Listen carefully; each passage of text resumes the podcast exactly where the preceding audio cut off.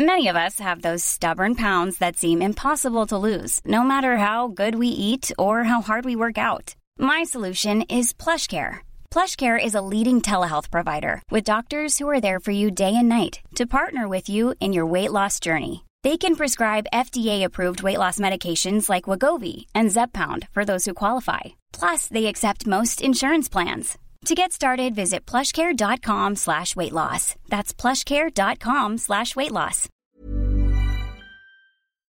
On n'est pas bien? À la fraîche? Minute Papillon. Bonsoir, c'est Laetitia Béraud. Bon retour dans Minute Papillon, le flash de 18h20 de ce jeudi 18 octobre.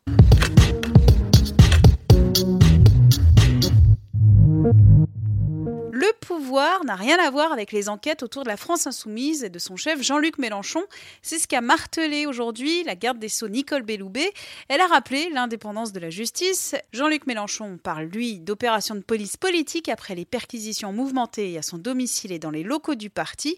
Les enquêtes portent sur les assistants d'eurodéputés insoumis et sur les comptes de campagne présidentielle. Une plateforme pour lutter contre les prédateurs sexuels dans le secteur humanitaire, c'est le projet annoncé aujourd'hui par le gouvernement britannique. En collaboration avec Interpol, ce service vise à empêcher que des agresseurs puissent passer d'une ONG à une autre. Une annonce qui intervient après plusieurs scandales de sévices sexuels touchant ce secteur, dont Oxfam et l'ONU. Dans le Var, le nettoyage des plages polluées après la collision de deux navires près de la Corse a démarré.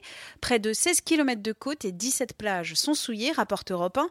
Le plus difficile à traiter par les bénévoles, ce seront les zones rocheuses.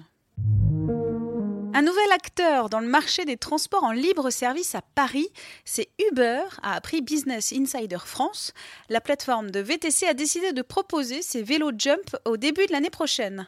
Une stratégie de diversification de l'entreprise américaine qui désormais veut se concentrer sur les vélos et trottinettes électriques pour les courtes distances. Manuel Valls a encore du boulot pour conquérir les cœurs. Il est le candidat le plus mal placé pour la mairie de Barcelone, d'après un sondage publié aujourd'hui par le journal El Periódico de Catalogne. Les élections municipales se tiennent en mai prochain. Minute Papillon, rendez-vous demain, midi 20, avec de nouvelles infos.